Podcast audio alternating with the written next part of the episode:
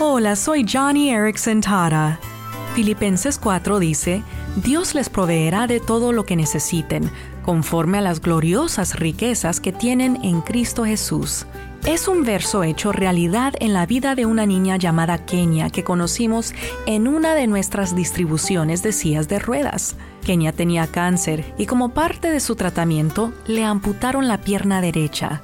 Además, ella necesitaba viajar frecuentemente al centro de cáncer para terapias, lo cual parecía imposible sin una silla de ruedas. Es por eso por lo que bendecimos a esta familia, no solo con unas nuevas silla de ruedas para Kenia, sino también con el mensaje de salvación. Oh amigo, amiga, todos necesitamos ayuda práctica e espiritual.